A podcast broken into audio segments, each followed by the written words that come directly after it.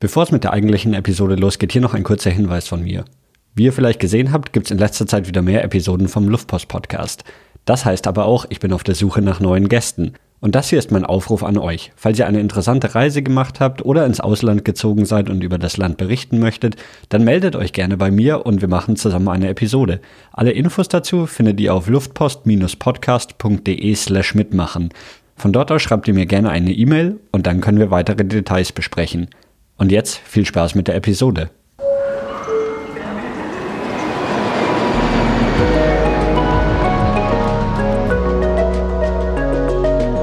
Luftpost Podcast, der Reisepodcast mit Daniel Büchele.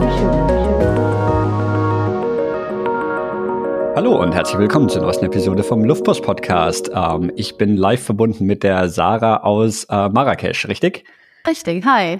Hi, Marrakesch ist in Marokko. So, soweit weiß ich noch. Ich weiß aber zum Beispiel nicht mal, wo ähm, Marrakesch in Marokko ist. Das ist so ein Stadtname. Ich glaube, den hat fast jeder schon mal gehört oder einer der, der, die, der bekanntesten Städte in, in Marokko. Aber wo genau in Marokko ist Marrakesch? Ähm, Marrakesch ist so ziemlich mittig, mittig. Ähm, was ganz schön ist, weil Marokko ja so vielfältig ist als Land. Also der Norden ist ganz anders als der Süden, der Westen ganz anders als der Osten. Und da ist Marrakesch so für Reisende auch ganz gut gelegen. Ah, aber dann nicht, nicht an der Küste gelegen, weil sonst nein, die meisten nein. großen Städte sind entlang der, der Küste, oder? Mm -mm. Ungefähr drei Stunden brauche ich von hier bis ans Meer. Alles klar. Und du bist nicht zum Urlaub hier? Nein, ich lebe tatsächlich in Marrakesch. Also nicht nur in Marrakesch, ich bin kein klassischer Auswanderer. Ich habe auch noch eine Wohnung in Köln. Aber ich muss zugeben, die meiste Zeit bin ich lieber hier in Marokko, weil das Wetter einfach schöner ist. Ja, wir haben vorhin gerade schon vor, vor der Aufnahme drüber gesprochen. Jetzt gerade hier im, im Februar hier in London hat es vier Grad. Wie viel Grad hat es bei dir? Ah, es ist kälter, als, als man denkt. Ähm, der Februar ist auch noch relativ frisch hier. Ich glaube, heute sind es tatsächlich nur so 18, 19 Grad, was für mich persönlich jetzt schon Winter ist. Also. Ich meine, du trägst eine Mütze. ähm, aber fangen wir vielleicht mal vorne an. Ähm, was hat dich nach Marokko gebracht? Bist du oder wie, wie lange bist du schon? Wie lange lebst du jetzt schon in Marokko? Ja, tatsächlich wären es im August schon vier Jahre. Ähm, ich kann das selber gar nicht so richtig glauben. Irgendwie die letzten Jahre sind besonders an mir vorbeigerauscht. Ähm, das erste Mal war ich in Marokko 2017, einfach so zum Urlaub machen. Und ich muss zugeben, davor wusste ich auch nicht wirklich viel mehr als du jetzt gerade. Also ich ähm, habe so eine Anzeige gesehen, dass man einen Archäologen begleiten kann, so ungefähr 250 Kilometer zu Fuß durch die Sahara zu laufen und mit dem dann Tafelberg zu besteigen. Und ich bin damals noch sehr viel geklettert und habe dann gesagt, ähm, vielleicht kann ich da ja mit helfen und irgendwie probieren, so ein, ähm, dass ich da irgendwas hinbauen kann, dass die anderen Teilnehmer gesichert hochklettern können. Und so bin ich das erste Mal hier. Dann habe ich einen Flug nach Marrakesch gebucht ähm, und bin einfach losgelaufen mit denen. Das Aber war dann das war das für Mal. dich dam da damals schon auch nicht eine, eine 100% touristische Reise, sondern weil du meintest, du hast dann eben da irgendwelche Kletterpfade gebaut oder sowas. Das heißt, auch da war es schon halb beruflich oder zumindest nicht reiner Urlaub. Nee, nee, beruflich war es gar nicht. Es war einfach okay. tatsächlich nur Spaß. Klettern war mein Hobby. Ähm, ich habe da auch für bezahlen müssen für diese Reise. Also, es wäre schön gewesen, wenn ich dafür bezahlt worden wäre. Aber leider nicht. Ich kann auch mal spoilern. Ich musste am Ende gar nichts dahin bauen, weil wir einen Zustieg zu dem Berg gefunden haben, der wie eine Treppe war. Also, das war auch nicht das Highlight der Reise. Ich habe eigentlich diese Reise gemacht, weil ich so gerne kletter ähm, und gedacht habe, wäre auch mal geil, irgendwie in der Sahara zu klettern. Warum nicht?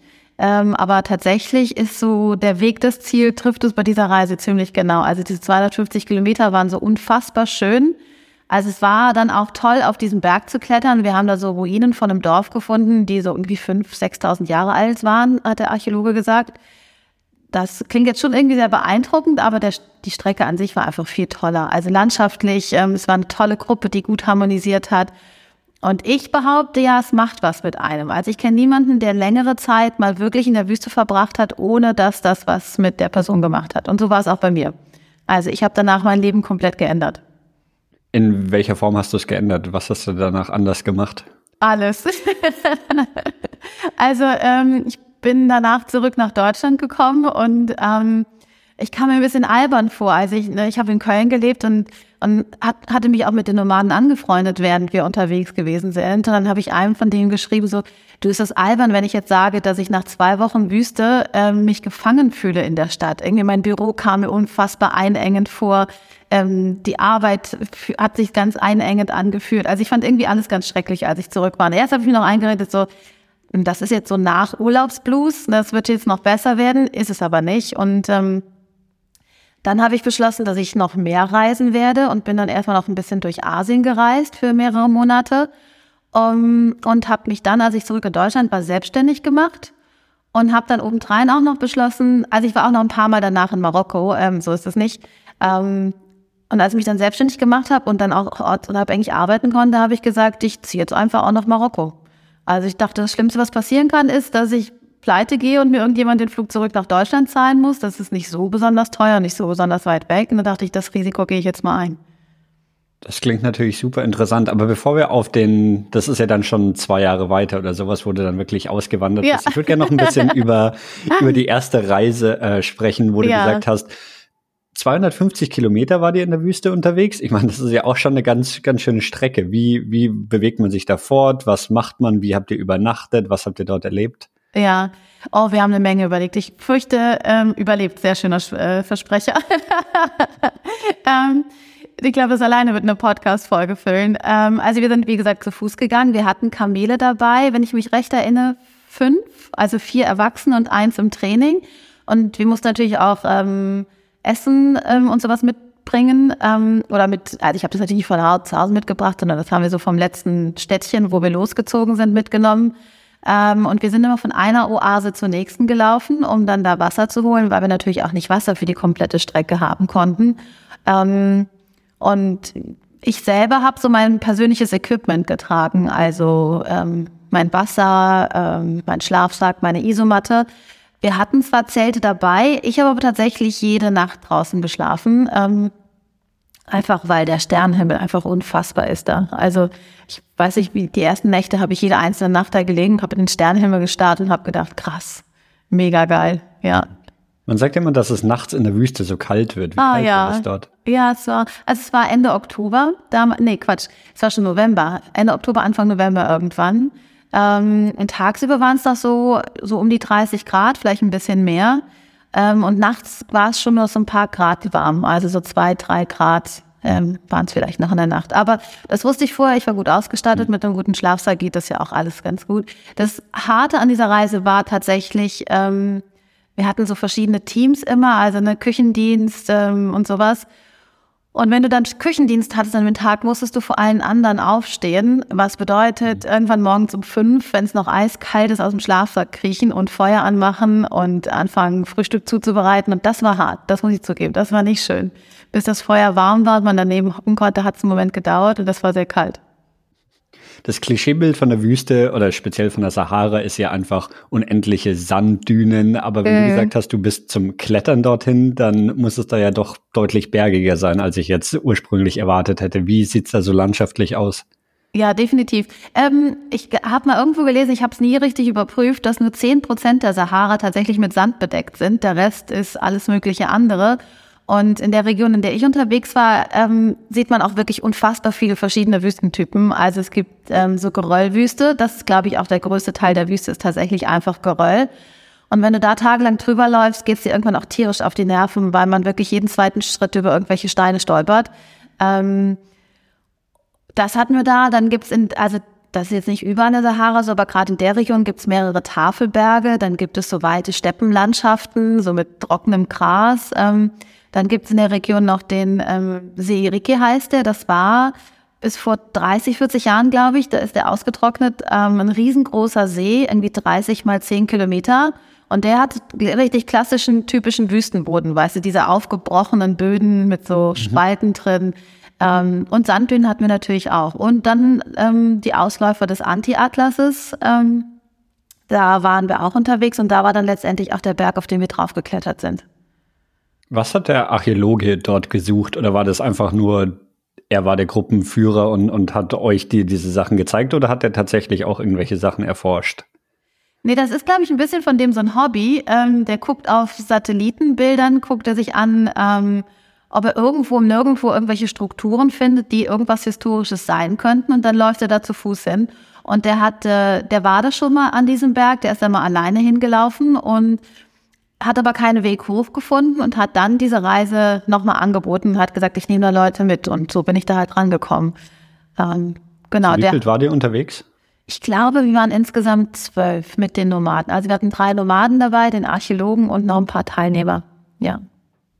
Und dann seid ihr ja doch relativ viel auch gelaufen. Wenn ihr insgesamt 250 Kilometer zurückgelegt Mhm. habt, dann müssen das ja zwei Wochen am Tag ungefähr 20 Kilometer sein. Genau. Was wahrscheinlich in der Wüste auch nochmal was anderes ist, wie wenn man jetzt hier irgendwie in England 20 Kilometer spazieren gehen würde. Ja, also ich war gut vorbereitet. Ich habe tatsächlich trainiert vorher. Ähm, ich bin, äh, ich weiß nicht wie viele Wochen vorher, zweimal die Woche 30 Kilometer mit Gepäck durch Köln gelaufen. Und das war echt langweilig. Also in so einer Großstadt 30 Kilometer zusammenzukriegen, dauert echt eine Weile. Ähm, das hat aber dazu geführt, dass ich wirklich, also für mich war das reiner Spaß. Ich fand das mega. Ich komme auch gut mit Hitze klar. Äh, ich hatte wirklich vom ersten bis zum letzten Tag einfach mega Spaß und hätte danach noch weiterlaufen können. Es gibt aber auch Teilnehmer, die von Nahtoderlebnissen berichten. Also die Spannbreite an Gefühlen, die war auch ziemlich breit während dieser Reise. Und tagsüber wird's dann doch so heiß, wie man sich in der Wüste vorstellen würde. Also, dass man wirklich durch die Hitze läuft und auch irgendwie Unmengen an Wasser die ganze Zeit trinken muss, dass man nicht irgendwie komplett vertrocknet. Ja, also wie gesagt, wir haben immer Wasser mitnehmen müssen von den Oasen und ähm, teilweise waren die Kamele direkt bei uns mit dem Wasser, aber teilweise sind die auch andere Strecken gelaufen, weil die da nicht lang konnten, wo wir lang gelaufen sind. Deswegen mussten wir das Wasser schon ein bisschen einteilen. Ähm, wir hatten aber immer genug Wasser. Es war jetzt nicht so, dass wir da so halb am Verdursten waren. Aber man musste sich schon einteilen. Also es war dumm, irgendwie nach einem halben Tag schon kein Wasser mehr zu haben. Dann bedeutete das unter Umständen noch einen halben Tag ohne Wasser weiterlaufen zu müssen. Ähm, kannst du noch ein bisschen von dem, also ihr seid zu diesem Tafelberg gelaufen, da- das war so das große Ziel von, von dieser Expedition dann, oder? Kannst du ein bisschen von, von dem erzählen, was ihr da gesehen habt, wie, wie der war? Ja, also wie gesagt, wir sind damals hin und haben gedacht, man muss da hochklettern und ähm, also in der Region merkst du auch so richtig, wie, also du fühlst dich auch wirklich in Afrika. Also es hat eher das, natürlich, ne, Marokko ist Nordafrika, aber man hat so das Image ähm, ein bisschen anderes mit dieser Wüstenlandschaft. Ähm, da in der Region würdest du dich auch nicht wundern, wenn da jetzt ein Elefant durchs Bild gelaufen kommen würde. Und ähm, es gibt wirklich mehrere von diesen großen Tafelbergen und und da mussten wir auch durch so eine Schlucht. Es gibt auch unfassbar viele Canyons, die auch super interessant sind zu entdecken. Zum Beispiel gibt es da natürliche Pools, ähm, wo so unterirdische Flüsse sind. Und wenn das Wasser hoch genug von unten drückt, dann hast du, hast du so Pools, in denen du auch tatsächlich schwimmen kannst, was ich auch überhaupt zu keiner Sekunde erwartet habe, dass ich in der Wüste irgendwo in einem Pool schwimmen gehen konnte. Haben wir aber tatsächlich auch gemacht. Ähm, und durch diese Canyons sind, haben wir uns dann so entlang geschlängelt zu halt diesem einen speziellen Berg und ähm, sind erstmal auf dem direkten Weg, also wo wir gedacht haben, da kommt man am einfachsten hoch, wo der Archäologe auch schon mal gewesen ist. Und ich habe dann auch ein bisschen angeklettert, habe aber auch gesagt, so, das ist jetzt für Nichtkletterer auch gar nicht so einfach. Und dann haben wir beschlossen, wir laufen mal ein bisschen weiter, vielleicht finden wir noch eine etwas äh, leichtere Stelle, die wir dann äh, auch gefunden haben. Also ähm, wir konnten dann da quasi, es war eher wie eine Treppe da hoch. Ähm, und dann oben angekommen waren halt, das waren natürlich nur noch Ruinen ähm, an der an der Form der Häuser. Ich glaube, weil die rund gebaut waren und nicht quadratisch und sowas und verschiedene ähm, Gegenstände, die der Archäologe dann noch gefunden hat, konnte der so ungefähr das so datieren auf fünf bis 6.000 Jahre alt. Und diese Reise war dann, also das war das erste Mal in Marokko und Mhm. dann warst du aber noch ein paar Mal da, bevor du dann den Entschluss gefasst hast, wirklich dorthin ähm, auch auszuwandern. Ja, genau. Ich war danach noch mehrfach so zum Urlaub machen hier. Ähm, meistens auch äh, in der Wüste, aber auch gerne mal in Marrakesch. Aber es hat mich halt einfach immer wieder total in die Wüste gezogen, äh, weil es halt auch wirklich ein ganz besonderer Ort ist. Und äh, ja, aber das waren keine besonders aufregenden Reisen mehr. Also ich habe dann zwar auch, ich hatte mich ja mit den Nomaden angefreundet, ich habe dann auch teilweise mit denen gelebt und mit denen Zeit verbracht, ähm, was schon auch sehr speziell ist. Ist natürlich ein ganz anderes Leben, als, als wir das irgendwie aus Europa kennen. Die, die ziehen zwar nicht mehr umher, also die meisten zumindest nicht mehr wie klassische Nomaden, sondern die haben sich so niedergelassen. In einem kleinen Dorf haben die sich angesiedelt. Und ähm, da wohnen die aber in sehr, sehr einfachen Häusern, also so Steinbauten mit, äh, also keine Möbel drin äh, und mit ihren Ziegen und leben halt von der Ziegenwirtschaft. ähm, haben teilweise auch ein paar Kamele, ein paar Esel, ähm, aber das war es im Großen und Ganzen. Ähm, aber es ist schon auch ein sehr besonderes Leben mit denen. Also man wird so zurückkatapultiert zu, zu, zu den Basics und äh, überlegt sich auch mal sehr, was so wirklich wichtig ist im Leben. Das kann ich schon sagen, wenn man Zeit da verbringt. Hm. Welche Sprache sprechen die?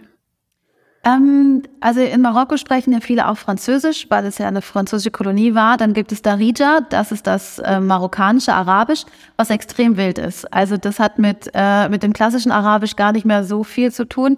Marokkaner berichten mir immer, dass andere arabisch sprechende Menschen sie nicht verstehen, aber umgekehrt schon. Also die verstehen schon auch Hocharabisch. Ähm, und dann gibt es ja noch die Amazigh, das sind so die Ureinwohner Marokkos. Ähm, die haben auch noch eine eigene Sprache ähm, aber auch wieder ganz unterschiedliche Dialekte. Äh, aber die in der Wüste sprechen alle auch äh, Arabisch, also das marokkanische Arabisch. Aber du sprichst das auch? Mittlerweile spreche ich es ein bisschen, aber ich bin nicht gut. Dadurch, dass es nur eine gesprochene Sprache ist, also es gibt noch nicht mal wirklich Bücher oder Zeitungen oder zumindest nicht viel, ähm, ist es nicht so einfach, das zu lernen. Ich finde auch Arabisch an sich sehr schwer zu lernen. Also ich äh, tue mir sehr schwer mit der Aussprache. Ja, das kann ich mir vorstellen. Ja. Dann warst du, ähm, also du hast gesagt, dass du öfter nach Marrakesch gekommen bist, was ja, wie, wie, du gesagt hast, so in der Mitte des Landes ist. Und von da aus dann ist man dort auch schon relativ nah an der Wüste dran. Es sieht zumindest auf der Karte schon so ein bisschen aus, dass so im, im nördlichen Teil ähm, ist es relativ grün auf der Karte, aber dann um Marrakesch wird es schon relativ ähm, braun, relativ schnell. Ist Marrakesch ja. wirklich schon auch in der Wüste wirklich? Nee.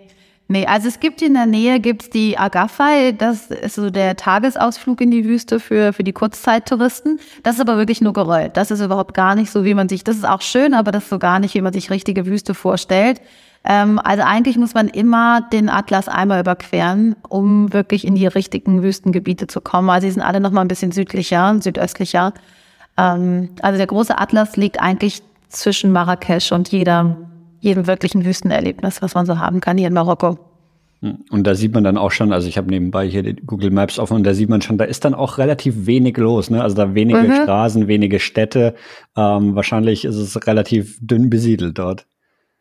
Ja, es gibt schon oft dann noch ein paar größere Städte. Ähm, aber es stimmt schon, je südlicher man kommt und je tiefer man natürlich in diese Wüstenregionen, in die wirklichen Wüstenregionen runterfährt, umso kleiner werden die Städtchen. Aber es ist auch nicht so, dass da gar nichts los ist. Also ich, mein liebstes Transportmittel ist tatsächlich der Bus. Ähm, der fährt, also da, wo ich hin möchte, fährt der zweimal täglich. Ähm, und ich nehme über den Nachtbus und der hält schon auch ein paar Städtchen an. Also es ist nicht, dass es so so stundenlang gar nichts ist. Solche Ausmaße hat es hier nicht. Also man fährt immer wieder durch kleine Dörfer, ähm, durch kleine Städte ähm, durch kleine Oasen und sowas. Also es ist auch landschaftlich extrem schön, die Strecke schon.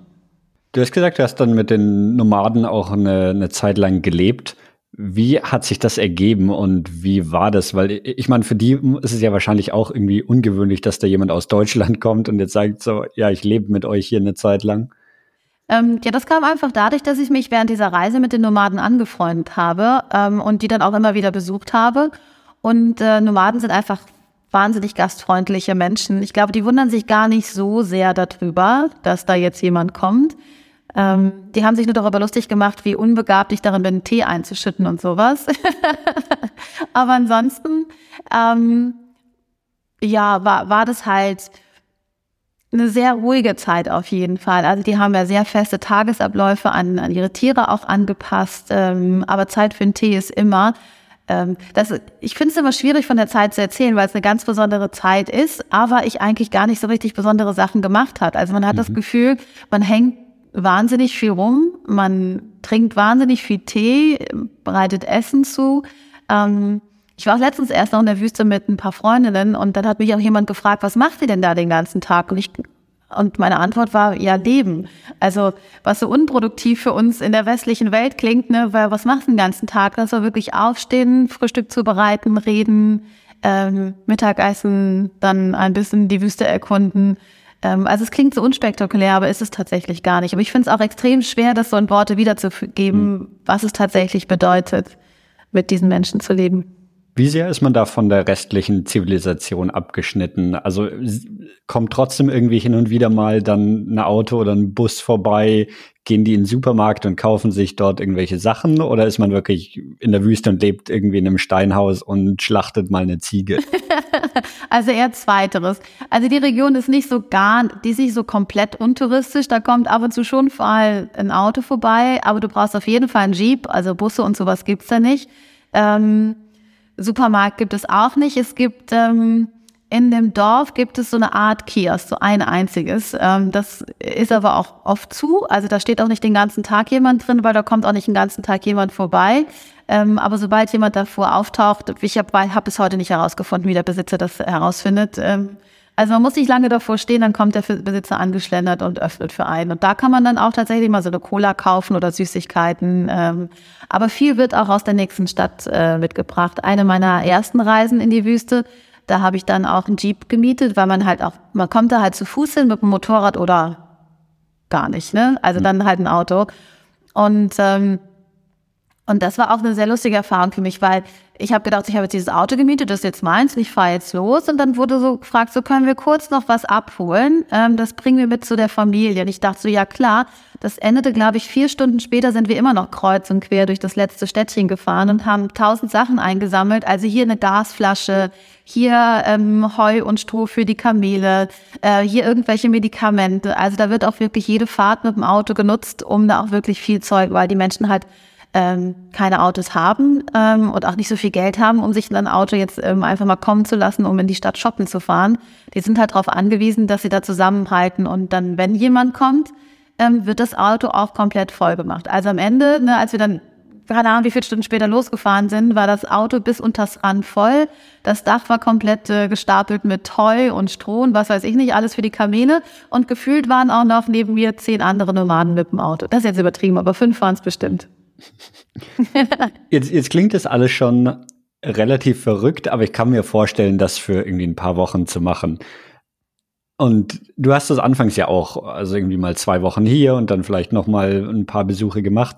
Ähm, aber dann kam ja irgendwann der Moment, wo du dir überlegt hast, okay, das soll, soll jetzt mein, mein Leben werden. Du hast gesagt, du hast dich selbstständig gemacht. Das heißt, du warst nicht mehr irgendwie an den Ort gebunden und konntest von, von überall in, in der Welt arbeiten. Aber trotzdem ist es ja irgendwie eine, eine krasse Entscheidung einfach, oder? Also was, was hat die, dich veranlasst, diese Entscheidung zu treffen? Ähm, also als ich das allererste Mal nach Marokko geflogen bin und den Flughafen in Marrakesch verlassen habe, hatte ich so ein Gefühl von nach Hause kommen. Ich kann das auch mit gar nichts erklären ich, wie gesagt, ich habe eben auch schon gesagt, ich wusste nicht besonders viel von dem Land. Ich hatte keinen marokkanischen Freunde. Also ich habe bewusst davor noch nie in meinem Leben wirklich mit einem Marokkaner gesprochen. Ähm, ich habe nichts mit der Kultur, mit der Religion oder mit irgendwas zu tun. Deswegen kann ich nicht genau sagen, warum, aber es war halt so. Und ich hatte das jedes einzelne Mal, wenn ich zurückgekommen bin, hatte ich das wieder. Ähm, und ich bin, glaube ich, auch einfach ein relativ mutiger Mensch. Ich probiere halt auch gerne neue Sachen aus und habe halt gedacht, so ich, ich mache das jetzt einfach mal. Also wenn es mich da so hinzieht und wenn ich da so glücklich bin, warum sollte ich da nicht einfach mal für eine Weile leben? Und, und dann bin ich halt nach Marrakesch gezogen, weil das schon ja noch so ein bisschen Kompromiss ist. Also Marrakesch ist auch eine Großstadt, ich glaube so ungefähr eine Million Einwohner hat es. Ähm, hier gibt es eigentlich fast alles, was es äh, in Europa auch gibt. Ähm, plus ich habe einen guten Anschluss zum Flughafen, ich bin schnell wieder in Deutschland. Das ist so ein bisschen Kompromiss auch gewesen zu sagen, das ist noch nicht so ganz im Nirgendwo, ähm, aber es ist immerhin schon Marokko. Ist Marrakesch auch ein größeres Touristenziel oder gehen mhm. die eher woanders hin? Nee, es ist super touristisch, ja. Ja, total. Und dann hattest du gesagt, du gehst jetzt erstmal nach Marrakesch und, und lebst eine Zeit lang dort in Marrakesch oder hattest du auch schon den Plan, du bist jetzt nur ein Jahr lang in Marokko und kommst dann wieder zurück nach Deutschland oder wie bist du das angegangen? Nee, es war so Open End schon, dass ich gesagt habe, ich gehe jetzt da mal hin und guck mal, wie es mir gefällt. Und wenn es mir gut gefällt, bleibe ich so lange, wie es mir hier auch gefällt. Das war so, das war so die Idee. Und offensichtlich bin ich immer noch da. Also ich hatte ganz am Anfang hatte ich schon den Wunsch, dass ich äh, meine Wohnung in Köln behalten kann, dass ich was in Marrakesch habe zum Wohnen und auch was in der Wüste. Ähm, und das nächste Mal, wenn ich in die Wüste fahre, schaue ich mir auch ein paar Wohnungen da an, um mir dann da auch was zu mieten, um dann auch wirklich immer da sein zu können, wo ich tatsächlich auch sein möchte. Und wie lange, wie viele Jahre lebst du jetzt schon in Marrakesch? Knapp, also im August wären es vier Jahre. Okay. Ähm, das ist jetzt vielleicht eine sehr deutsche Frage, aber ja. wie, wie, wie funktioniert das so? Kannst du einfach nach äh, Marokko gehen, dort arbeiten oder Geld verdienen, brauchst nicht irgendwie ein Visum und so die, diese ganzen logistischen Sachen. Wie, wie funktioniert ja. das? also ähm, mit dem deutschen Pass reist man ja meistens sehr angenehm, auch hier nach Marokko. Also ich darf ähm, äh, 90 Tage darf ich visumsfrei einfach hier bleiben. Dann muss ich einmal ausreisen äh, und wieder einreisen. Ähm, ich arbeite ja nicht hier in Marokko. Wenn man tatsächlich in Marokko selber arbeiten möchte, dann glaube ich, muss man nachweisen, dass der Job nicht von einem Marokkaner gemacht werden kann. Mhm. Das ist, glaube ich, relativ kompliziert, irgendwie mit der Botschaft involviert. Ähm, da ich das aber nicht mache, also ich arbeite ja online, ähm, habe ich da keine Probleme. Also für mich ist das tatsächlich relativ unkompliziert. Hm, okay. Ähm, und dein, dein Beruf ähm, ist quasi am, am Computer sitzen einfach und, und irgendwie dort Sachen machen. Gibt es in Marrakesch irgendwie, also ich habe das in so ein paar anderen Episoden gehabt, wo, wo eben Leute als Digital Nomads gelebt haben. Gibt es in Marrakesch so eine Szene von, von irgendwie Leuten, die, die das auch machen? Bist du da ein bisschen connected? Ja, gibt es auf jeden Fall. Also es gibt ja auch mittlerweile Coworking Spaces. Ähm, es gibt irgendwo auch am, am Meer, ich weiß gerade gar nicht in welchem Ort, gibt es auch so ein Co-Living. Ähm, also die Digital Nomad-Szene ist, ist nicht so ganz klein hier. Ich glaube, es ist noch, Marokko ist noch nicht so ganz oben auf der Liste der Digital Nomads, aber es ist nicht so, dass es die hier gar nicht gibt. Eben, eben weil es halt relativ einfach ist, hier einzureisen, sich hier aufzuhalten. Die Lebenshaltungskosten sind natürlich auch relativ günstig im Vergleich äh, zu Europa. Das lockt natürlich schon auch Digital Nomads an. Und ähm, vor allem das mobile Internet ist äh, eigentlich fast besser als in Deutschland. ja, das, das wäre natürlich auch eine Frage dann speziell auch jetzt, ich meine, da, dass man in, in Marrakesch wahrscheinlich gutes Internet hat oder bekommen kann, erstaunt mich jetzt nicht so. Aber wenn du auch in der Wüste unterwegs bist, jetzt auch unabhängig vom Arbeiten, ähm, auch einfach so als, als Notfalloption, dass man irgendwie jemanden rufen könnte, wenn man, weiß ich nicht, in der Wüste äh, nicht mehr zurückfindet und kein Wasser hat oder irgend sowas. Wie, wie ist es, ja, wie ist es in der Wüste mit ähm, Handynetz oder irgend, irgend sowas? Ja, als ich 2017 das erste Mal da war, ähm, da war das noch nicht so gut ausgebaut. Und dann, als ich immer wieder gekommen bin, war es irgendwann besser. Da war es aber ganz lustig, dass das Internet nachts abgeschaltet worden. Und man wusste auch nie so ganz genau, wann es am nächsten Morgen wieder angeschaltet wird. Also ich habe nie herausgefunden, von was das abhängig ist. Also manchmal war es um 8 Uhr morgens wieder da, manchmal erst um 11 Uhr, manchmal auch erst um 13 Uhr. Also völlig willkürlich und auch wirklich Stunden dazwischen. In meiner Vorstellung, ich weiß nicht, ob das stimmt, wahrscheinlich, also ne, das ist so eine Fantasie, die ich habe, dass ja irgendwo einer neben so einem neben so einem Kasten sitzt und diesen Schalter umlegen muss und den manchmal vergessen hat. Aber das ist tatsächlich nur meine Theorie. Ähm, Mittlerweile hat man ganz guten Empfang. Ne? Also ich habe auch tatsächlich schon mal ähm, aus der Wüste raus gearbeitet. Dann musste ich zwar mein Handy als Hotspot so oben auf das, das also es war in so einem Wüstencamp, auf das Dach drauflegen.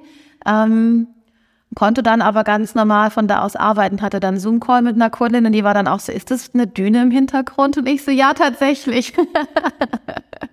Gibt es denn halt Strom in den Zelten? Ja, das ist tatsächlich Strom das größere Problem. Ähm, also ja, natürlich ähm, Solarzellen, die funktionieren natürlich bestens hier. Ähm, aber das, das zu speichern, die Batterien sind ja einfach, ne? die haben in der Regel dann so eine LKW-Batterie irgendwo stehen. Damit kann man schon laden, aber so richtig schnell und richtig gut geht es tatsächlich nicht. Also Powerbanks sind mein bester Freund, wenn ich in die Wüste reise. ähm, Normalerweise sprechen wir gar nicht so viel über irgendwie die Berufe der, der Leute, aber ich habe das Gefühl, für die Episode heute spielt es ja auch eine, eine richtige Rolle, weil wir auch noch ein bisschen ähm, drüber sprechen wollen, was, was du jetzt irgendwie planst. Ähm, was, was machst du denn beruflich? Und du, du hast gesagt, ähm, du, du hast irgendwie Zoom-Calls mit, mit Leuten aus, aus der Wüste. Ja, was, was ist dein Beruf und ähm, wie, warum kannst du den von quasi überall aus machen? Ja, also ich helfe vor allen Dingen Frauen dabei, dass sie ihr Business aufbauen und gleichzeitig dann auch ihr Social Media Marketing ähm, so in den Griff kriegen, dass es ihnen auch entspricht. Ähm, also im Prinzip, dass sie ihre Version von ihrem Business und damit natürlich auch verbunden ist ja wie bei mir, mein Business ermöglicht mir dieses Leben. Ähm, womit man dann diese Freiheit, die diesen Online-Business dann mit sich bringt, füllt, das ist ja, da gibt's ja tausend Möglichkeiten. Also ich habe Mütter, die sagen, dann kann ich von zu Hause aus arbeiten, ähm, also alles Mögliche. Und da helfe ich halt Frauen bei. Mhm. Und ähm, die die E-Mail, die du mir geschrieben hattest, als du dich bei, bei mir ähm, ja. gemeldet hast, um diese Episode aufzunehmen, hat die Betreffszeile auf einer Skala von eins bis zehn. Wie verrückt ist es, ein Festival in der Wüste zu veranstalten? Ähm, lass uns mal darüber sprechen. Was hat es mit diesem Festival in der ja. Wüste auf sich? Na, erst müssen wir beantworten, wie verrückt ist es auf einer Skala von 1 bis 10. es ist auf, auf, jeden Fall sehr hoch. Also ich ähm, habe ich hab ja auch erwähnt, dass, dass ich selbst auch ein Festival veranstalte, wobei das Festival, das, das ich veranstalte, ist, ist im Vergleich zu dem, was, was du machst, glaube ich, relativ langweilig, weil wir einfach ein Musikfestival in einem Ort machen. Da, da haben wir Strom, da haben wir Wasser, da haben wir alles, alles da. Ähm, deswegen ähm, ja, ist es wahrscheinlich schon eine 9,5, was, was du davor hast. Okay, gut. ähm, ja, also es ist, also ich, ich weiß gar nicht, wie ich anfangen soll. Also es ist eigentlich als Witz entstanden, das habe ich ja, glaube ich, in der E-Mail auch schon geschrieben. Ich habe so in der Oase gesessen, ich habe auch mal Kunden mitgenommen. Ich sage immer, mein Gehirn funktioniert relativ simpel. Ich liebe meine Arbeit, ich liebe die Wüste, bringen wir das doch mal zusammen. So funktioniert irgendwie mein Gehirn, das habe ich auch gemacht. Und dann saß ich mit Kunden in der Oase und ich weiß nicht mehr, in welchem genauen Zusammenhang habe ich halt gesagt, hahaha, ha, ha, und nächstes Jahr mache ich ein Festival. Und in der nächsten Sekunde dachte ich schon irgendwie eine geile Idee. Und dann habe ich die Reise noch beendet und ähm, bin dann eigentlich auch direkt in die Planung gegangen. Und ähm, das ist halt auch wirklich, wenn ich sage, es ist ein Festival mitten im Nirgendwo, das stimmt halt auch tatsächlich. Ähm, also das ist tatsächlich in den Sanddünen, so wie man sich das vorstellt. Ähm, so ungefähr zwei, zweieinhalb Stunden Fahrt von der letzten Stadt, wo man auch mit öffentlichen Verkehrsmitteln hinkommt. Also wir brauchen eine Menge 4x4s, also Jeeps und sowas, um dahin zu kommen. Ähm, es wird noch für ein Festival relativ klein. Also ich kalkuliere oder plane 60 Tickets zu verkaufen. Mhm. Und es wird halt ein Coaching-Festival für Frauen, weil ich halt ja auch im Coaching-Bereich arbeite. Ähm, es ist aber nicht so ein Business-Coaching wie das, was ich bisher mache, sondern es geht tatsächlich mehr in so Richtung Persönlichkeitsentwicklung ähm, und ähm, Female Empowerment und, und so dieses ähm, ich finde, Frauen sollten sich viel mehr als Schwestern sehen. Das oft ist noch so ein Konkurrenzgedanke da so verhaftet, gerade unter Frauen. Ähm, ich finde es aber viel schöner, wenn man sich gegenseitig supportet und unterstützt. Das sind so die, so die Grundpfeiler von dem Festival. Genau. Und wir haben insgesamt sind wir vier Coaches, ähm, haben jede Menge Workshops zu den Themen. Und äh, ja, im Oktober wird es soweit sein. Ich habe es tatsächlich wahr werden lassen. dann sag erstmal nochmal, wie es heißt und wo man, wo man ah, ja. die Details finden kann. Ich meine, ich genau. werde es natürlich auch dann bei der Episode verlinken, aber wir sollten zumindest einmal den Namen nennen, ja. denke ich. Es heißt äh, The Desert Sisters. Ähm, es wird auch auf Englisch sein. Also ich wollte es erst auf Deutsch machen, aber dann habe ich angefangen darüber zu sprechen und so viele Leute, auch hier in Marrakesch, waren so begeistert von der Idee und haben gesagt, so warum machst du das nur auf Deutsch? Öffne das doch dem internationalen Publikum. Und ich muss zugeben, da habe ich so erste Mal so ein kleines bisschen gezögert, weil sowas zu veranstalten an sich ist schon eine Herausforderung, es dann noch nicht in seiner Muttersprache machen zu können, ist dann nochmal ein, eine, ein Schritt weiter. Ähm, aber das war dann relativ schnell klar, dass ich gedacht habe, komm, das kriege ich jetzt auch noch hin. Und ähm, genau, und so äh, ist The Desert Sisters geboren worden. Und dann auch das hast du gesagt, ähm, 60 Tickets, was natürlich jetzt für äh, im Vergleich zu anderen Festivals wahrscheinlich erstmal ja eine ne kleine Zahl ist, aber die logistische Herausforderung mhm. ähm, ist natürlich auch eine ganz andere als, als irgendwie ja. andere Festivals, die einfach in Veranstaltungslocations oder zumindest in irgendwie einer Stadt sind. Was gibt's da so für, für dich aktuell? Oder ich meine, da bist du ja wahrscheinlich jetzt mittendrin in irgendwie Vorbereitungen, Planungen. Wie kommen die Leute dahin? Wie können die übernachten? Was gibt's zu essen, Getränke und so weiter? Mhm. Ist, ist, ich nehme an, da wirst du zurzeit relativ viel, viel drüber nachdenken. Was waren da so die größten Herausforderungen? Ja. Ich muss dich enttäuschen, tatsächlich nicht. Ja?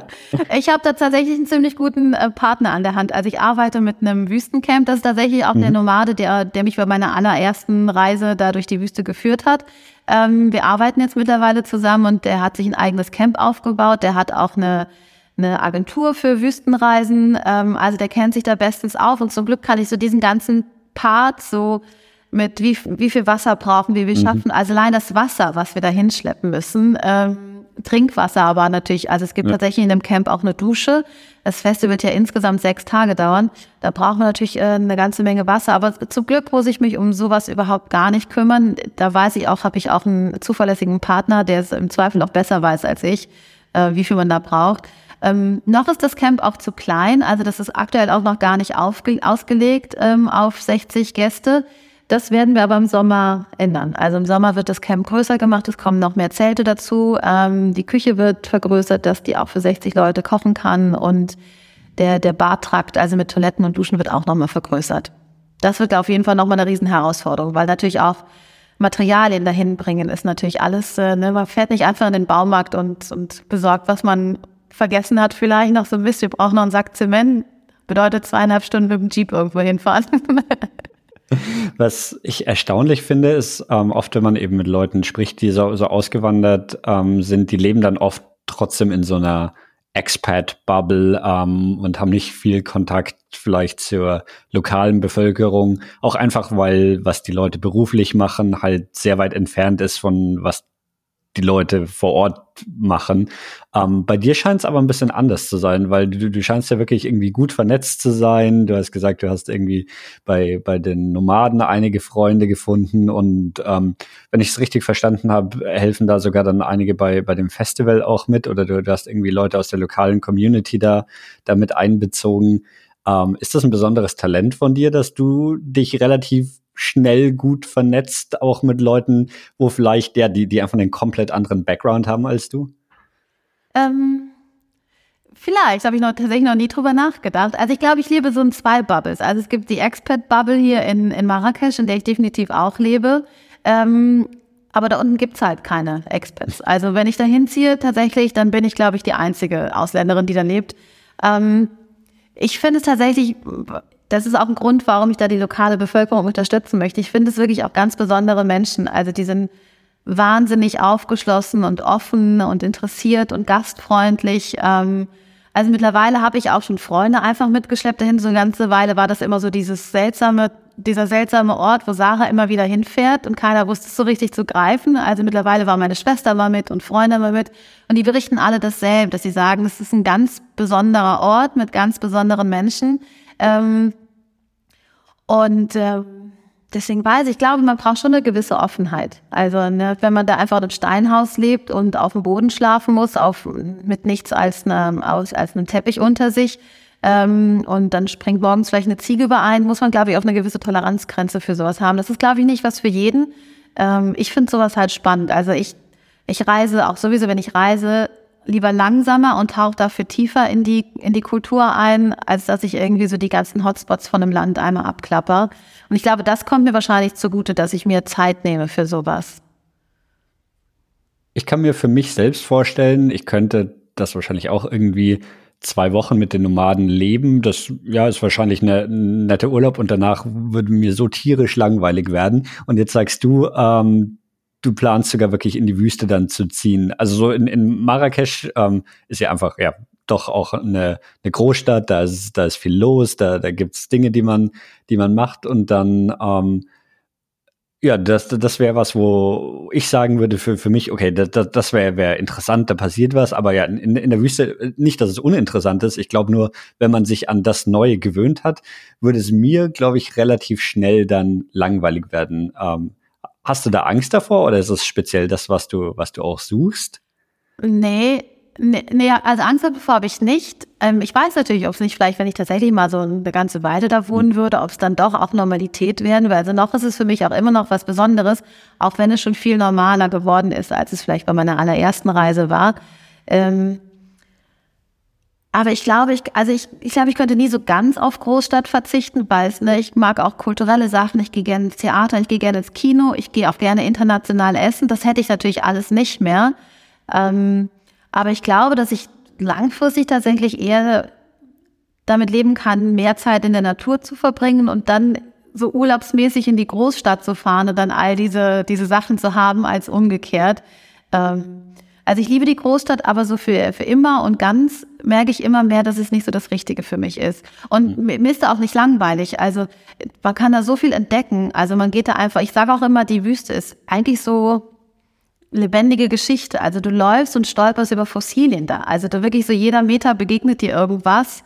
Ähm, dann findest du Muscheln, die da einfach so rumliegen, weil es halt irgendwann mal Meeresboden war. Dann dann gibt's einen kleinen Vulkankrater in der Nähe, den man entdecken kann. Dann gibt's diese Pools, zu denen man laufen kann.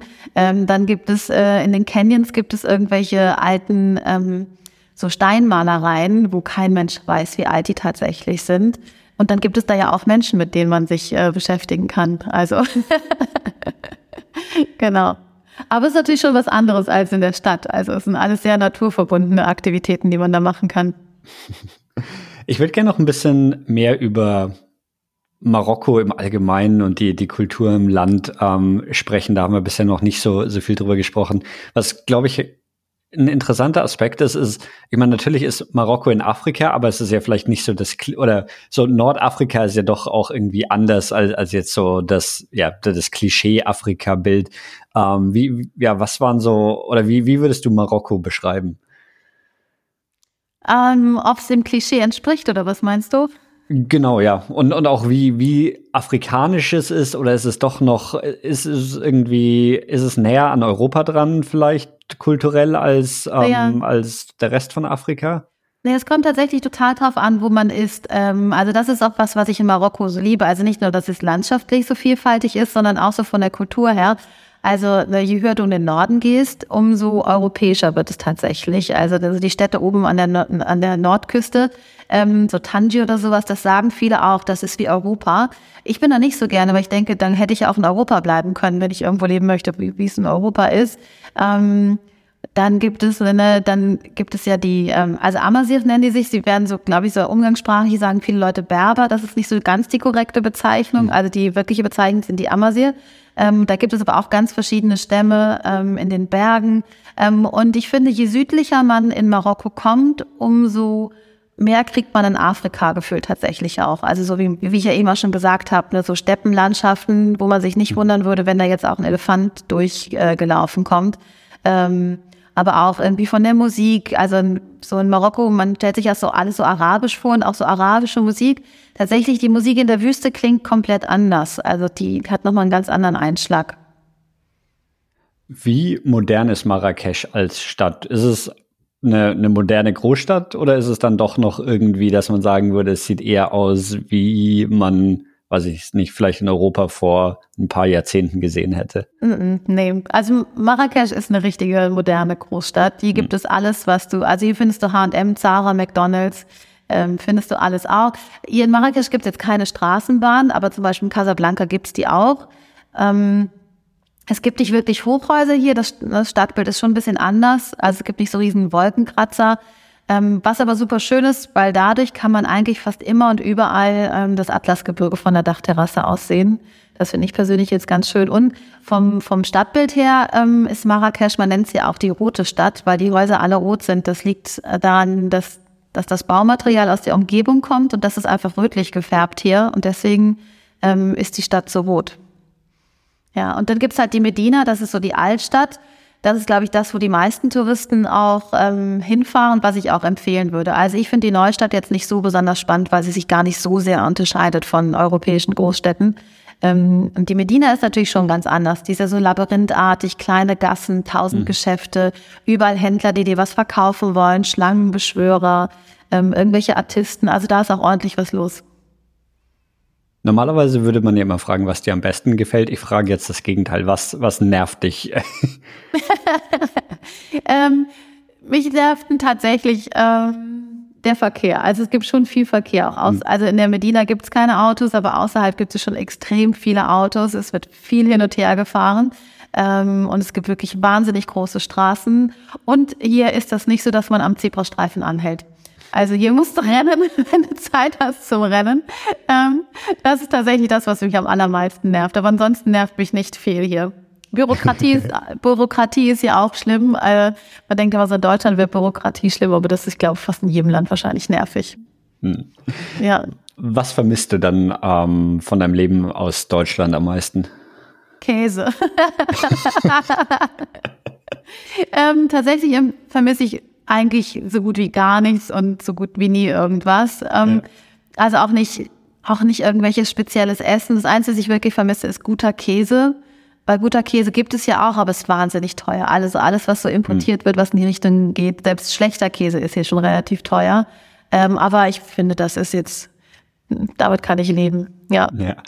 Ähm, damit sind wir auch schon bei meinem Lieblingsthema in jeder Episode und das ist das Essen. Ähm, was, äh, erzähl ein bisschen über das, das Essen, das es in, in Marokko gibt. Äh, was sind deine Lieblingsgerichte? Was sind die außergewöhnlichen Sachen, die du ja. vielleicht davor auch noch gar nicht kanntest? Oh, jetzt mache ich mich extrem unbeliebt bei allen Marokkanern, weil ich mag das marokkanische Essen, das ist nicht mein Lieblingsessen auf dieser Welt. ähm, Was ich vorher nicht kannte, was glaube ich so das Nationalgericht ist, ist Tagine. Das ist mhm. so ein Tontopf, der wie so ein, so ein Hut aussieht. Ähm, und da wird halt eigentlich alles drin gemacht. Ähm, also es ist immer mit viel Gemüse und verschiedenen Fleischsorten und das gibt es eigentlich immer und überall, überall am Straßenrand. Das ist auch sehr praktisch. Das kannst du in der Wüste auf dem Feuer machen, das kannst du zu Hause auf dem Gasherd machen. Ähm, aber wie gesagt, mein Lieblingsessen ist es tatsächlich nicht. Ähm, ich probiere mich immer ein bisschen um das Essen hier in Marokko drumherum zu winden, wenn ich ehrlich bin. ich kann mir vorstellen, in Marrakesch funktioniert das wahrscheinlich relativ gut, dass man auch irgendwie von Pizza über sonst was bekommt. Aber ja. wenn du vorhast, in die Wüste zu ziehen, wird es wahrscheinlich ein bisschen schwieriger, da so internationales Essen auch zu bekommen. Definitiv, oder? ja. Also da, da, wo ich denke, wo ich gerne leben würde, da gibt's noch nicht mal eine Pizza. Also Pommes ist da das Internationalste, was es gibt. Ähm, es ist schon okay. Es ist, nee, ich kann das schon essen, aber es ist jetzt wirklich nicht so auf mein absolutes Lieblingsessen, weil ich finde, man stellt sich das, also ich habe mir vorher auch gedacht, dass marokkanisches Essen sehr stark gewürzt ist und sehr scharf ist. Das ist es aber überhaupt nicht. Also für uns schmeckt es tatsächlich oft eher ein bisschen lasch. Ähm, auf dem Land finde ich es tausendmal leckerer als in der Stadt. Äh, also wenn ich dann tatsächlich so irgendwo auf dem Land eine Tagine esse, finde ich die immer sehr viel leckerer. Vielleicht ist es auch so der Zauber drumherum, dass ich dann direkt äh, mit fasziniert bin und denke, hm, schmeckt alles viel besser. Ähm, gut, aber ich, also ich kann damit leben, aber es ist jetzt nicht so, dass ich sagen kann, oh, ich schwärme total von der marokkanischen Küche und also jeder, der nach Marokko kommt, sollte mal eine Tagine gegessen haben, um mal zu probieren. Es gibt auch viele Leute, die finden es ganz toll. Ähm, aber ich kann ist man tatsächlich. Das dann irgendwie mit Reis oder Couscous oder gibt es irgendwie eine Beilage ähm, dazu oder ist man das einfach so? Mit, mit Brot in der. Also es wird mit den Händen mit Brot gegessen, wenn man es mhm. Äh, traditionell äh, isst. Couscous gibt's hier natürlich auch. Klassisch immer freitags gibt's Couscous mit Gemüse und vielleicht auch Fleisch. Ähm, genau, aber das, was man tatsächlich ja dann auch eher mit den Händen isst. Ähm, aber auch die Tagine wird, wie gesagt, man reißt sich so ein Stückchen, so eine Ecke Brot ab und ähm, dippt die da einmal rein. Ja. okay. Ähm, hast du jetzt schon einen konkreten, also jetzt im Oktober steht dein, dein Festival an. Ähm, hast du da schon einen konkreten Termin, wann du planst, dann äh, Marrakesch auch hinter dir zu lassen und in die Wüste zu gehen? Oder muss sich das erst noch irgendwie alles, alles zeigen? Nee, das wird sich alles zeigen. Und wie gesagt, ich mag ja gar nicht alles andere aufgeben. Ich möchte mir einfach mhm. den Luxus gönnen, dass ich einfach so Treibwohnsitze habe und einfach immer da hinpendeln kann, wo ich gerade sein möchte. Ähm, ich habe es überhaupt gar nicht eilig. Also ich gucke mir das nächste Mal, wenn ich da bin, was wahrscheinlich auch könnte sein, dass es erst im Sommer ist. Ähm, dann gucke ich mir Wohnungen an und wenn mir dann was gefällt, dann schlage ich zu und wenn nicht, dann muss ich halt nochmal gucken. Wobei ich glaube, ich bin da nicht besonders anspruchsvoll. Also mir reicht, wenn ich da ein Zimmerchen habe und ähm, eine Dusche.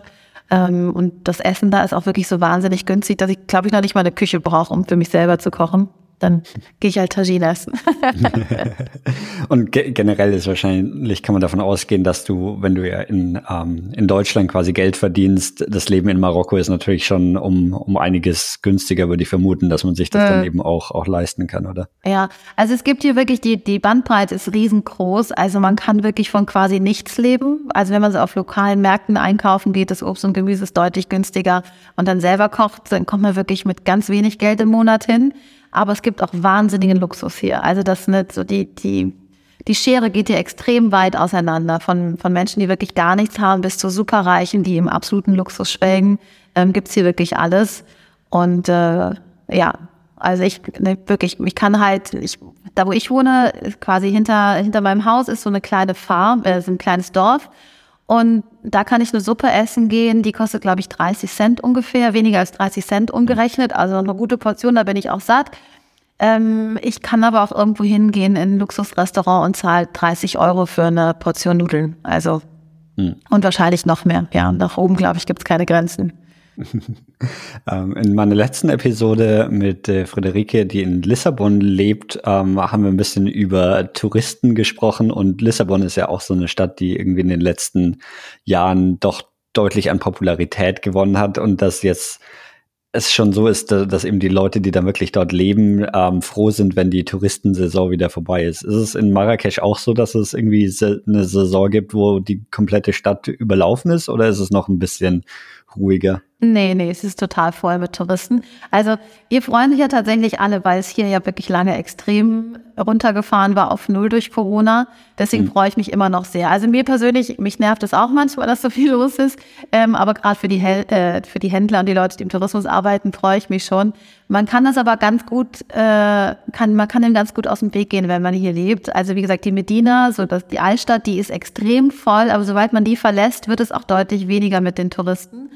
Und natürlich im Sommer verirren sich so wirklich deutlich weniger Touristen hierhin, weil es halt im Sommer auch sehr heiß ist. Also da sind es ja locker über, also keine Ahnung, 45 Grad sind gerne mal im Schatten.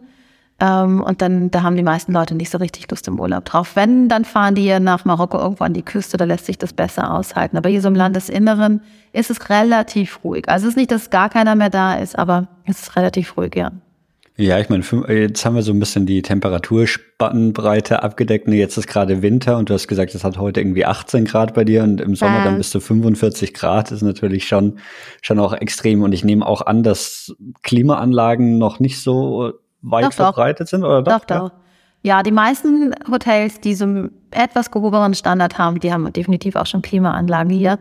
Ich habe zu Hause keine, weil ich Klimaanlagen nicht gut finde. Ich hm. werde immer krank. Ähm, ich wohne aber auch in so einem traditionellen Riad. Die sind, ähm, also sind diese Gebäude, die so in der Mitte so einen Innenhof haben. Ähm, die sind extra dafür gebaut, dass sie kühler bleiben.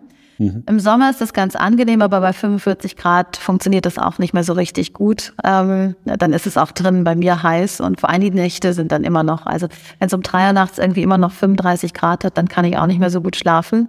Ähm, Genau, aber ansonsten, äh, wenn man, wenn man gerne eine Klimaanlage hätte, dann findet man die hier schon. Also das ist auf jeden Fall hier auch nicht so ein Problem. Ist da natürlich die Frage. Dass es die in den Hotelzimmern gibt, ja. verwundert mich jetzt nicht. Aber hat so die, die normale Bevölkerung ähm, ja. auch alle Klimaanlagen dann? Ja, ja. Ja, wie gesagt, die Schere geht extrem weit auseinander hier in Marokko zwischen arm und reich. Ne? Also es gibt natürlich sehr viele arme Menschen, die haben natürlich keine Klimaanlagen. Mhm. Aber ich würde sagen, so der Durchschnittsverdiener hier in Marokko, der hat wahrscheinlich schon auch oft eine Klimaanlage. Zumindest für einen Raum in der Wohnung, dass man sich dann da aufhalten kann. Wovon leben Leute in Marrakesch zum Beispiel? Ist es hauptsächlich Tourismus oder gibt es da irgendwie noch andere größere Branchen, die man irgendwie sieht äh. in der Stadt? Nee, hier in Marrakesch ist, glaube ich, tatsächlich hauptsächlich Tourismus. Ähm, dann Casablanca ist so die Finanzhauptstadt. Also es gibt so ein paar verschiedene Zentren für verschiedene Sachen. Ähm, aber hier in Marrakesch ist halt hauptsächlich ähm, Tourismus. Es gibt mhm. relativ viel Landwirtschaft noch drumherum. Also Oliven ähm, gibt es viel, Olivenplantagen, äh, wo dann das Öl draus gemacht wird. Ähm, das ist wahrscheinlich der zweite Sektor. Aber so richtig wissen, muss ich zugeben, tue ich es nicht. Mhm. Ähm, also, aber fast alle Menschen, die ich hier in Marrakesch kenne, Marokkaner, die arbeiten im Tourismus oder haben irgendwann schon mal im Tourismus gearbeitet. Ich denke, das ist so die Haupteinnahmequelle hier. Ja. Ähm, ich weiß nicht, wie, wie viel wir da drüber sprechen sollen oder wie viel Informationen du auch da hast, aber mich würde es ein bisschen interessieren ähm, zur politischen Lage in Marokko, weil ich da, da muss ich ehrlich gesagt gestehen, ich habe absolut gar keine Ahnung. Wenn ich mich richtig erinnere, es gibt irgendwie einen König oder sowas. Ähm, kannst du da ein bisschen erzählen, wie es da gerade so, so ist? Ja, das ist tatsächlich gar nicht so einfach, darüber zu sprechen. Ähm, also der König, ähm, der ist jetzt auch schon eine ganze Weile an der Macht. Ich kann dir gar nicht genau sagen, wie lange. Ähm, sein Vater, sein Vorgänger, der war offensichtlich sehr radikal und sehr sehr streng. Deswegen wird der aktuelle König als sehr liberal empfunden. Es ist aber auch tatsächlich so, dass ähm, was Schlechtes über den König zu sagen, ist hier eine Straftat. Ähm, deswegen wirst du kaum jemanden treffen, der das wirklich auch offen so äußert. Ähm, also ich habe ja jetzt auch wirklich viele marokkanische Freunde und die wiederholen oft sehr gebetsmühlenartig, nein, nein, der König ist super und es dauert sehr, sehr lange, ähm, bis, bis man da mal, also sehr lange bis so gut wie gar nicht, bis da mal jemand tatsächlich offen darüber spricht. Ähm, also es ist definitiv, es ist keine Demokratie, das muss man ganz klar mhm. sagen. Ähm, auch sowas wie Polizeikorruption gibt es hier natürlich auch deutlich mehr noch. Ähm, also dass Polizei so ein kleines Bestechungsgeld haben wollen, gibt es hier natürlich auch noch deutlich mehr. Ähm, man ist da aber tatsächlich als Ausländer ist man ein bisschen außen vor. Also ich habe ja auch einen gewissen Sonderstatus ähm, in dem Land. Also ich krieg tatsächlich von diesen ganzen negativen Effekten kriege ich nicht so viel mit. Ähm, aber natürlich ist es nicht zu vergleichen. Es gibt nicht ein soziales Netz wie in Deutschland. Ähm, es gibt nicht die Krankenversorgung, wie es in Deutschland gibt. Ähm, Marokko ist aber auch kein dritte Weltland. Das muss man auch ganz klar sagen. Also davon sind sie auch weit entfernt. Und es ist jetzt auch kein absoluter Unrechtsstaat. Ähm, aber hier gibt es schon viele Dinge, die sehr wahrscheinlich besser laufen könnten, ja. Jetzt hätte ich gedacht, dass als ähm, wenn du quasi als offensichtlich Nicht-Marokkanerin dann dort unterwegs bist, dass sowas wie Bestechungsgelder für Polizisten eine, eine größere Rolle spielt. Aber du hast gesagt, dass du da so ein bisschen außen vor bist. Gab es schon mal irgendwie Situationen, wo du die dann in, in irgendeiner Form brenzlig waren oder wo du dich dann doch irgendwie ja. rauskaufen musstest oder so? Weil ich kann mir vorstellen, ich meine, du, du bist natürlich schon in, in einer gewissen Form auch ein Ziel, weil man davon ausgeht, dass du wahrscheinlich ähm, mhm. mehr Geld zur Verfügung hast als jetzt der, der Durchschnittsmarokkaner. Mhm.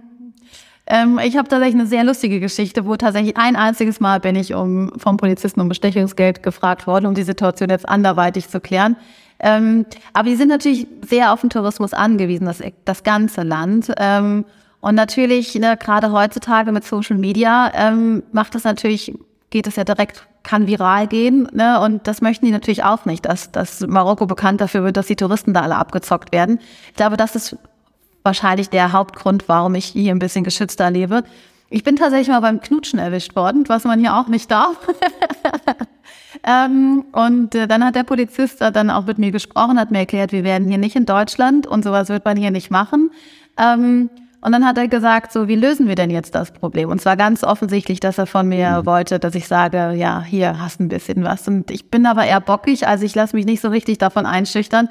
Ich habe dann gesagt, du bist der Polizist, sag du mir, wie wir das Problem lösen. Und dann war er, glaube ich, auch schon genervt und hat aufgegeben und äh, hat mich nochmal verwarnt, hat gesagt, das wäre gefährlich für mich und das soll ich doch besser nicht machen. Und dann, äh, ja, dann ist er wieder gegangen. ist Marokko ein muslimisches Land? Ja, ist es, genau. Ja, genau. Ja. Und spielt es eine große Rolle im Alltag oder ist das eher so ein, so ein Nebending? Ähm, ja, also eine, ne, also dass man zum Beispiel nicht knutschen darf in der Öffentlichkeit, mhm. gut, ne, aber auch sowas wie Händchen halten. Also ich sehe das immer mehr. 2017 habe ich das weniger gesehen. Also ich sehe jetzt auch immer mehr marokkanische Paare, die tatsächlich so Händchen halten, durch die Gegend laufen.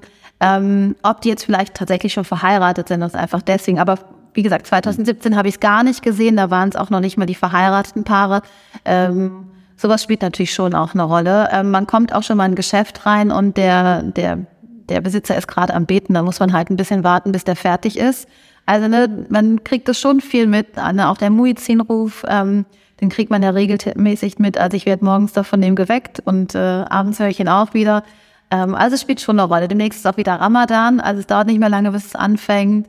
Ähm, dann verändert sich das nochmal ein bisschen, nicht so sehr in den touristischen Zentren. Also die funktionieren eigentlich fast genauso weiter, weil die halt, naja, auch auf den Tourismus angewiesen sind. Ähm, in nicht-touristischen Sektoren habe ich das Gefühl, wird oft das Leben ganz schön runtergefahren während Ramadan, weil die halt den ganzen Tag über fasten, ähm, sind die dann auch tagsüber weniger aktiv.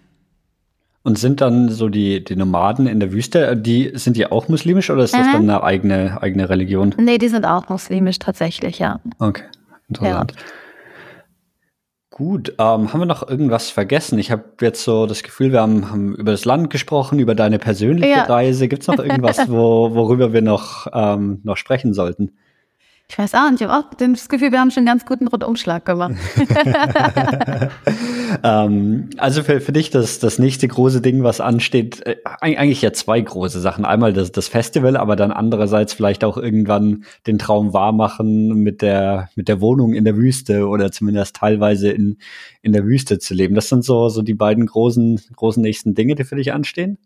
Ja, und tatsächlich ähm, würde ich gerne nach dem Festival selber nochmal so richtig reisen. Also viele Leute ist das nicht so nachvollziehbar. Die denken, ich lebe ja hier, also ist mein ganzes Leben wie eine Reise. Ähm, aber das ist natürlich schon auch Alltag, wenn man hier lebt. Und ich würde gerne nochmal so richtig weit und lange wegreisen. Das ist so für das.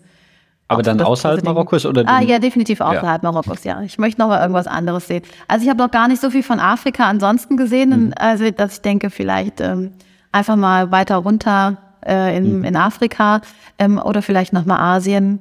Das weiß ich noch nicht. Aber auf jeden Fall, das ist auch so eins der großen Dinge, die ich dieses Jahr noch machen möchte. Belohne ich mich damit, wenn das alles vorbei ist. Hast du ähm, so die, ähm, also oft werden ja so die, ich glaube, Maghreb-Staaten, also Marokko, Algerien, Tunesien, so, so ein bisschen zu, zusammen genannt, weil sie eben auch diese ähm, gemeinsame französische ähm, Koloniehistorie haben. Bist du mit den anderen, also mit Tunesien oder Algerien irgendwie schon mal in Kontakt gewesen, dort da gewesen oder noch gar nicht? Nee, noch gar nicht. Ähm, also in Tunesien war ich noch nie. Ich, da, wo ich hinfahre, ist immer sehr, sehr nah an der algerischen Grenze. Ähm, und ich finde das immer spannend, weil die Nomaden auch erzählen, also mittlerweile sind, ist die Grenze sehr, sehr dicht abgeriegelt. Mhm. Da sind die politischen Beziehungen offensichtlich auch nicht so richtig gut. Ähm, und früher sind die, sind die aber ähm, also kreuz und quer noch gezogen. Also die Eltern von meinen Freunden in der Wüste, die sind da tatsächlich auch noch so richtig weit umhergezogen und da spielten Länder auch gar keine Rolle und die haben auch Familie, die dann jetzt in Algerien lebt, wo einfach dann so mehr oder weniger willkürlich jetzt eine, eine, eine mhm. Grenze gezogen worden ist. Ähm, die können auch immer spannende Geschichten so von früher erzählen. Also das ist auch Teil der, der Seidenstraße. Ähm, also eine, diese Oase, wo ich gesessen habe und diese Idee für das Festival habe, das ist tatsächlich auch einer der Rastpunkte gewesen, wo die ähm, Stopp gemacht haben, als so die Seidenstraße noch äh, aktiv war. Also das ist auch total spannend, ja. Mhm. Es gibt ja auch ähm, dieses in Anführungszeichen Land, äh, ich, ich, das ist eine schwierige Situation südlich von Marokko, Westsahara, mhm. was ist es ein Land? Und ich glaube, Marokko beansprucht es für mhm. sich. Andererseits ist es aber auch irgendwie ein eigenes Land, ähm, was, was irgendwie, ja, wahrscheinlich auch ähnlich ist, ne? Dass es eigentlich traditionell gab es da natürlich gar keine Grenzen und jetzt gibt es das irgendwie, hast du da irgendwie irgendwelche, ja, mich interessiert es einfach nur, weil ich ja, ich, ich sehe mal auf Google Maps diese gestrichelten Grenzen wo mhm. bei, bei, diesen, bei diesen Ländern, wo man sich nicht ganz sicher ist, wozu sie jetzt gezählt werden sollen. Was, was hat's damit auf sich?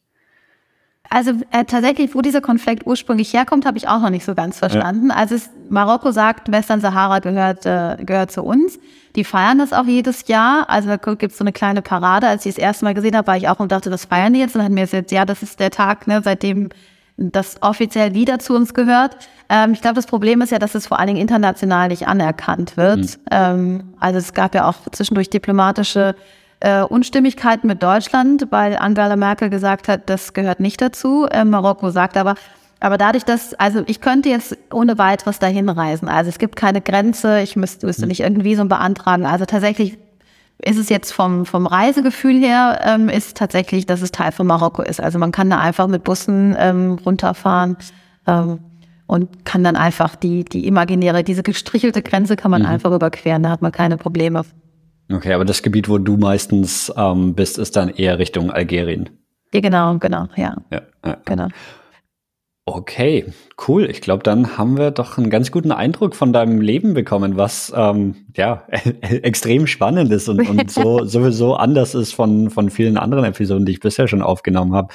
Ähm, also erstmal da ganz vielen Dank dafür, dass du dir die Zeit genommen hast. Ähm, da, davon zu erzählen. Ähm, für dein Festival gibt's noch Tickets oder ähm, ist schon alles ausverkauft? Ja, ich wünschte, es wäre so. Das ist natürlich, das kennst du ja wahrscheinlich so als Festivalveranstalter. Ich glaube, das erste Festival ist das schwierigste. Ähm, und der Ticketverkauf öffnet tatsächlich auch erst jetzt im März. Ähm, okay. Genau, Dann also es gibt zum, noch Tickets. Zu einem guten ja. Zeitpunkt die, ähm, Absolut, die Episode ähm, ja. aufgenommen. Wie gesagt, der, der Link zu deinem Festival machen wir auch nochmal in die Episodenbeschreibung rein. Dank, Wenn sich ja. Leute dafür interessieren, können sich das nochmal dann genauer anschauen. Und ähm, das wäre natürlich super lustig, wenn irgendwie eine, eine, eine Hörerin dann irgendwie bei deinem, bei deinem Festival auftaucht. Ja, dann machen wir auf jeden Fall ein Foto und schicken dir das. Perfekt. Ähm, ja, dann ganz vielen Dank dir. Viel Erfolg mit deinem Festival und deinen, deinen Plänen, ähm, weiter die Wüste zu erkunden. Vielen Dank. Und ich sage Tschüss und bis zum nächsten Mal.